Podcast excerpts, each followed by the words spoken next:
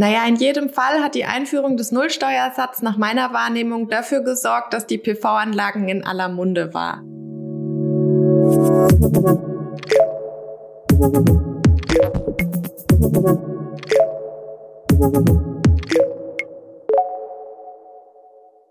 Herzlich willkommen zum Ebner Stolz Mittelstandstalk. In diesem Podcast geht es um Themen, die mittelständische Unternehmen bewegen. Mein Name ist Eva Brendel, ich bin Redakteurin bei FAZ Business Media. Heute geht es um den Nullsteuersatz für Photovoltaikanlagen. Vor kurzem haben wir das Thema schon mal in einer Folge zu Klimaschutz und Steuern angeschnitten, aber heute wollen wir noch mal ausführlicher über die Details reden. Denn es ist wie fast immer komplexer, als man erstmal denkt. Vor kurzem hat das Bundesministerium für Wirtschaft und Klimaschutz eine Photovoltaikstrategie veröffentlicht. Derzufolge soll der Ausbau von Photovoltaikanlagen in Deutschland maßgeblich dazu beitragen, das große Ziel Treibhausgasneutralität im Stromsektor bis zum Jahr 2035 zu verwirklichen. Dazu wurden bereits mit dem Jahressteuergesetz 2022 Maßnahmen beschlossen, damit dann auch steuerliche und bürokratische Hürden abgebaut werden, die im Zusammenhang mit dem Kauf und dann natürlich auch der Installation einer PV-Anlage bestehen. Neben einer Einkommenssteuerbefreiung für kleine PV-Anlagen geht es vor allem um die Einführung eines sogenannten Nullsteuersatzes in der Umsatzsteuer. Das ist ein absolutes Novum im deutschen Umsatzsteuerrecht. Wie sieht die Begünstigung für PV-Anlagen in der Umsatzsteuer konkret aus und was müssen Betreiber von PV-Anlagen, aber auch die Installationsbetriebe wie beispielsweise Solateure beachten? Darüber spreche ich heute mit Theresa Maria Urban, Steuerberaterin im Umsatzsteuerteam bei Ebner Stolz am Standort Karlsruhe. Herzlich willkommen, Frau Urban. Vielen Dank, hallo. Die Begünstigung für kleine PV-Anlagen in der Umsatzsteuer in Form eines Nullsteuersatzes ist, wie ich gerade schon gesagt hatte, ein absolutes Novum. Äh, Frau Obern, was bedeutet dieser Nullsteuersatz auf PV-Anlagen denn genau? Das bedeutet, dass die Lieferung, der innergemeinschaftliche Erwerb, die Einfuhr sowie die Installation von PV-Anlagen mit Leistungsausführung ab dem 1. Januar 2023 an den Betreiber einer PV-Anlage dem Steuersatz von 0 Prozent unterliegen. Das heißt, es handelt sich dabei technisch nicht um eine Steuerbefreiung, sondern vielmehr bemisst sich der steuerbare und steuerpflichtige Umsatz mit einem Steuersatz von 0 Prozent. Mit anderen Worten, es fällt keine Umsatzsteuer an. Der Verbraucher, also der Betreiber der PV-Anlage, ist somit nicht mit Umsatzsteuer belastet. Und warum hat man sich hier explizit für diesen Nullsteuersatz entschieden und jetzt nicht zum Beispiel einfach eine Steuerbefreiung erteilt? Ja, anders als bei der Steuerbefreiung einer Leistung entsteht bei dem Nullsteuersatz zwar keine Umsatzsteuer, der Solateur, also der Installationsbetrieb, kann aber für alle mit damit im Zusammenhang stehenden Eingangsleistungen den vollen Vorsteuerabzug beanspruchen. Bei einer von der Umsatzsteuer befreiten Leistung ist dies grundsätzlich nicht oder nur begrenzt auf wenige Ausnahmefälle möglich. Gilt denn dieser Nullsteuersatz für jede PV-Anlage oder müssen da trotzdem irgendwelche Voraussetzungen erfüllt werden? Der Nullsteuersatz soll grundsätzlich für kleinere PV-Anlagen greifen, damit der Betreiber der PV-Anlage eben nicht mit Umsatzsteuer belastet ist. Konkret bedeutet das, dass die PV-Anlage muss äh, auf oder in der Nähe von Privatwohnungen, Wohnungen sowie öffentlichen und anderen Gebäuden, die für dem Gemeinwohl dienenden Tätigkeiten genutzt werden, installiert und dabei an den Betreiber der Anlage geleistet werden. Das alles wird unterstellt, wenn die installierte Bruttoleistung der PV-Anlage nicht mehr als 30 Kilowatt Peak beträgt. Begünstigt sind die Lieferungen von PV-Anlagen, die nach dem 1. Januar 2023 erworben oder installiert wurden. Was heißt es jetzt für jeden oder jede, die nach dem 1. Januar 2023 begünstigt eine PV-Anlage kau kaufen wollte oder kaufen möchte? Naja, Sie müssen auf den Erwerb oder die Installation der PV-Anlage seit Januar 2023 keine Umsatzsteuer mitzahlen. Das heißt, die Rechnungsempfänger sind gerade bei Leistungen um den Jahreswechsel aufgefordert, die Eingangsrechnungen auf einen etwaigen falschen Umsatzsteuerausweis hin zu untersuchen. Ähm, wenn der Anlagenbetreiber dann Strom einspeist, wird er zwar grundsätzlich Unternehmer im Umsatzsteuergesetz. Das heißt, es fällt grundsätzlich Umsatzsteuer an. Und in der Vergangenheit wurde in einer Vielzahl der Fälle auf die Anwendung der sogenannten Kleinunternehmerregelung verzichtet, bei den PV-Anlagenbetreibern, um den Vorsteuerabzug aus dem Erwerb der Photovoltaikanlage zu erhalten. Das hatte zur Folge, dass jeder Betreiber monatliche oder quartalsweise Voranmeldungen beim Finanzamt einreichen musste und auch über mehrere Jahre dazu verpflichtet war. Und aufgrund des Nullsteuersatzes ist dies nun obsolet geworden. Ähm, durch den Nullsteuersatz hat der Gesetzgeber damit einen Anreiz für den Stromeinspeiser geschaffen, die Kleinunternehmerregelung auch tatsächlich anzuwenden. Natürlich nur, wenn die Voraussetzungen entsprechend vorliegen. In diesem Fall schuldet nämlich der Betreiber der PV-Anlage keine Umsatzsteuer aus der Stromlieferung und muss demnach auch keine Voranmeldungen beim Finanzamt einreichen. Das schafft vor allem auf Seiten des Finanzamts Vereinfachung, weil die entsprechende Umsatzsteuerdeklaration unterjährig wegfällt. Jedoch ist ein Kleinunternehmer, muss man dazu sagen, verpflichtet, eine Umsatzsteuerjahreserklärung abzugeben. Eine Befreiung von dieser Abgabeverpflichtung wäre wünschenswert gewesen, um den Verwaltungsaufwand entsprechend weiter zu reduzieren. Und äh, wie sieht's dann mit Stromlieferungen aus einer begünstigten PV-Anlage aus? Die Stromlieferung ist nicht von der Neuregelung des Nullsteuersatzes betroffen. Sofern der Betreiber der PV-Anlage unter die Kleinunternehmerregelung fällt, unterliegt die Stromlieferung aus der Einspeisung in das öffentliche Netz, wie bisher auch, nicht der Umsatzsteuer. Und was ist mit der privaten Stromnutzung? Diese fällt nach Auffassung der Finanzverwaltung ebenfalls nicht unter die Umsatzbesteuerung.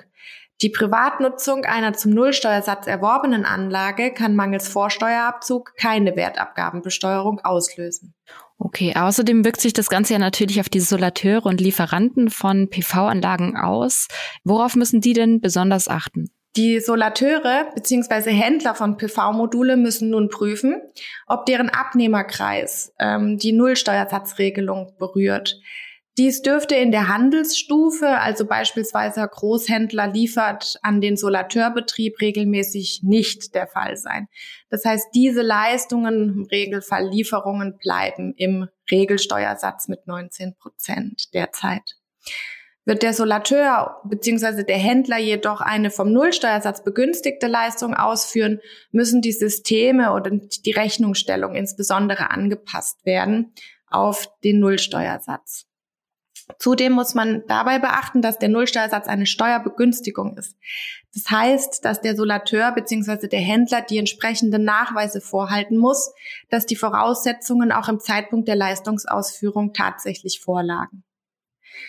Wie eingangs bereits erläutert, hat der Solateur bzw. der Händler jedoch auf der Eingangsseite weiterhin den vollen Vorsteuerabzug. Das heißt, eingangsseitig ändert sich für den Solateur oder den Händler nichts.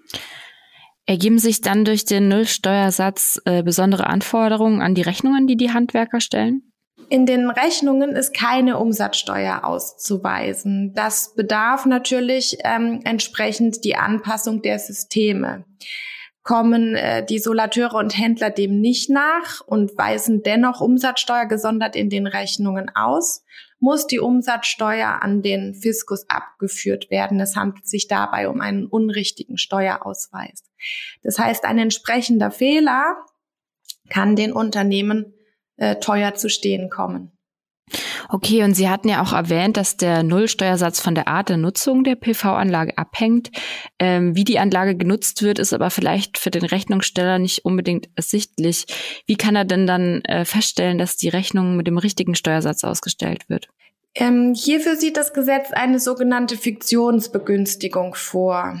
Äh, wenn die installierte Bruttoleistung der PV-Anlage laut Marktstammdatenregister nicht mehr als 30 Kilowatt Peak beträgt oder betragen wird, kann der Leistende davon ausgehen, dass die PV-Anlage eben nur für steuerbegünstigte Zwecke genutzt wird. Das heißt, in den Fällen muss die Nutzungsart des Gebäudes vom Solateur grundsätzlich nicht weiter überprüft werden. Diese Fiktionsbegünstigung gilt aber lediglich für die Frage, ob die PV-Anlage in einem begünstigten Umfeld installiert wird. Die Gebäudequalität an sich wird also unterstellt. Nicht von dieser Fiktionsbegünstigung umfasst ist die Frage, ob die PV-Anlage an den Betreiber der PV-Anlage geleistet wird. Dieser Nachweis ist vom Solateur beziehungsweise vom Handwerker also in jedem Fall vorzulegen. Und wie sieht's mit Nachweispflichten aus? Also wer muss nachweisen, dass es sich um eine begünstigte PV-Anlage handelt? Zu den Nachweispflichten hat sich Ende Februar die Finanzverwaltung in einem BMF-Schreiben geäußert, wie Sie eingangs schon äh, erwähnt haben. Demzufolge muss der leistende Unternehmer, also beispielsweise der Solateur, nachweisen, dass die Voraussetzungen für den Nullsteuersatz vorliegen. Es handelt sich um eine Steuerbegünstigung. Hierfür muss er vom Betreiber der PV-Anlage eine Bestätigung über dessen Betreiberstatus und darüber hinaus die äh, Bestätigung einholen, dass die PV-Anlage für ein begünstigtes Gebäude genutzt wird. Es sei denn, die installierte Bruttoleistung der Anlage übersteigt die 30 Kilowatt Peak nicht. Ähm, erfreulich ist, dass nach meinem Verständnis an die Erklärung äh, des Betreibers keine hohen Anforderungen gestellt werden. Sie kann beispielsweise im Rahmen der AGB erfolgen. Eine Vertrauensschutzregelung für den Solateur für Fälle, in denen der Erwerber beispielsweise falsche Angaben macht, gibt es aber leider nicht. Ähm, wir empfehlen daher eine zusätzliche vertragliche Absicherung. Grundsätzlich ist liefernden und leistenden Unternehmern eine sorgfältige Dokumentation zu empfehlen. Soweit scheint dann also alles damit klar zu sein. Gibt es denn doch irgendeinen Haken? Richtig. Zwar handelt es sich insgesamt um eine gute Regelung. Verschiedene, insbesondere für die Praxis relevante Fragen sind aber leider trotz BMF-Schreiben ungeklärt. Beispielsweise war die Bestimmung des Leistungszeitpunkts der begünstigten Umsätze nicht eindeutig definiert. Ähm, unter anderem wurden als mögliche Lieferzeitpunkte die Abnahme der Anlage oder die Anbindung an Stromnetz ähm, oder der Beginn der entgeltlichen Einspeisung diskutiert.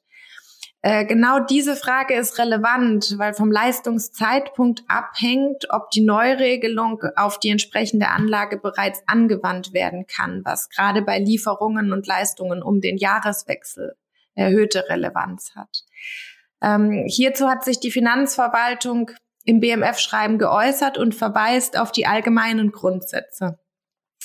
Das ist für mich auch dem Grunde nach nachvollziehbar. Es ist jeder Einzelfall zu prüfen und festzulegen, wann genau die Leistung erbracht wurde. Und das hängt eben vom jeweils individuell vertraglich geschuldeten Leistungsgegenstand ab. Diese Prüfung kann sich in der Praxis als äußerst komplex gestalten. Neben den Einzelfragen nach der Leistungsausführung ist es meines Erachtens aber auch der Einführung eines Nullsteuersatzes als Novum geschuldet, dass Praxisfragen offen bleiben, beziehungsweise erst auch bei genauerem Hinsehen und Analyse erst offenbar werden.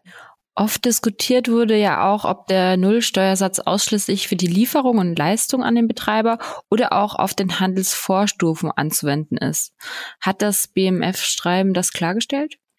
Die Frage, auf welche Lieferungen der Nullsteuersatz angewendet werden kann, wurde im Zusammenhang mit der Frage nach der Reichweite der bereits erläuterten Funktionswirkung diskutiert.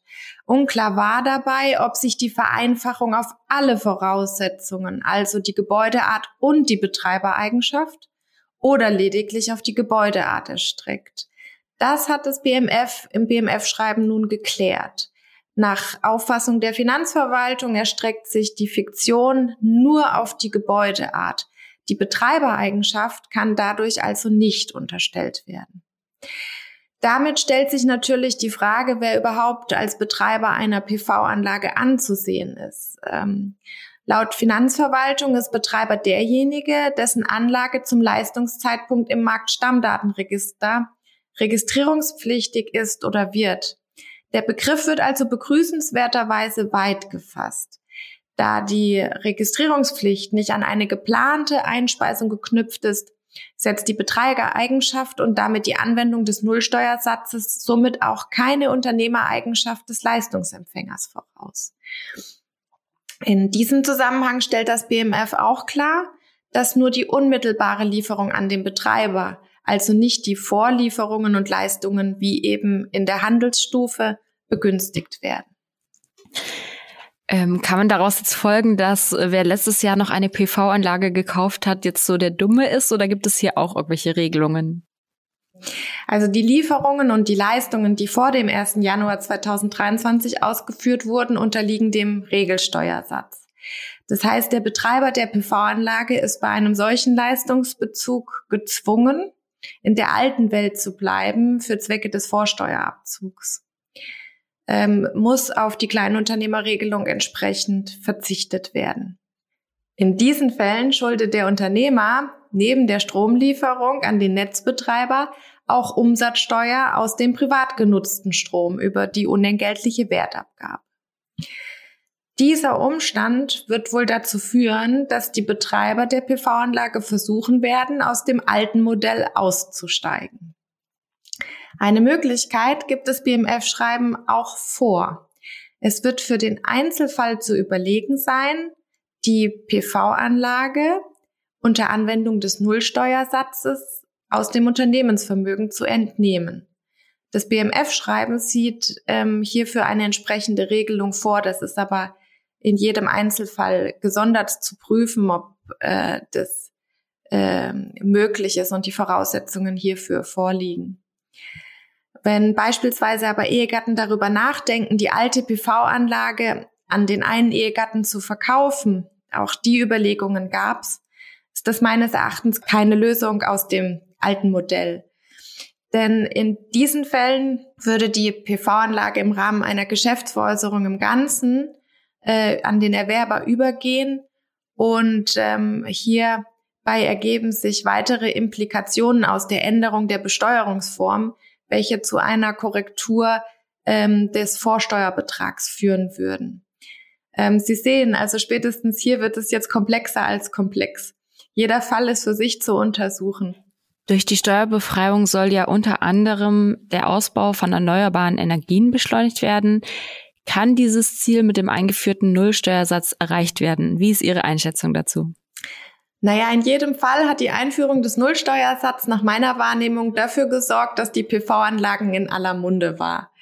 Ähm, erst durch die Änderung der Mehrwertsteuersystemrichtlinie im April 2022 ist es überhaupt möglich geworden, den Nullsteuersatz für die Lieferung von PV-Anlagen einzuführen. Der Gesetzgeber hat demnach sofort reagiert und diesen auf den 1. Januar 2023 eingeführt. Man sieht also, wie schnell der Gesetzgeber agiert, um den Ausbau erneuerbarer Energien voranzutreiben und gleichzeitig den administrativen Aufwand zu reduzieren. Meines Erachtens kann das als Baustein der Strategie ein Schritt in die richtige Richtung sein. Wir entlasten die Finanzämter und Betreiber der Anlagen von hohem Deklarationsaufwand und schaffen damit bürokratische Hürden ab. Vielen Dank für die Einschätzung am Ende und vielen Dank für Ihre Zeit, Frau Urban. Ich bedanke mich ganz herzlich bei allen Zuhörern. Außerdem in der nächsten Folge geht es dann um das Thema der Nachhaltigkeitsberichterstattung. Bis dahin wünsche ich Ihnen alles Gute.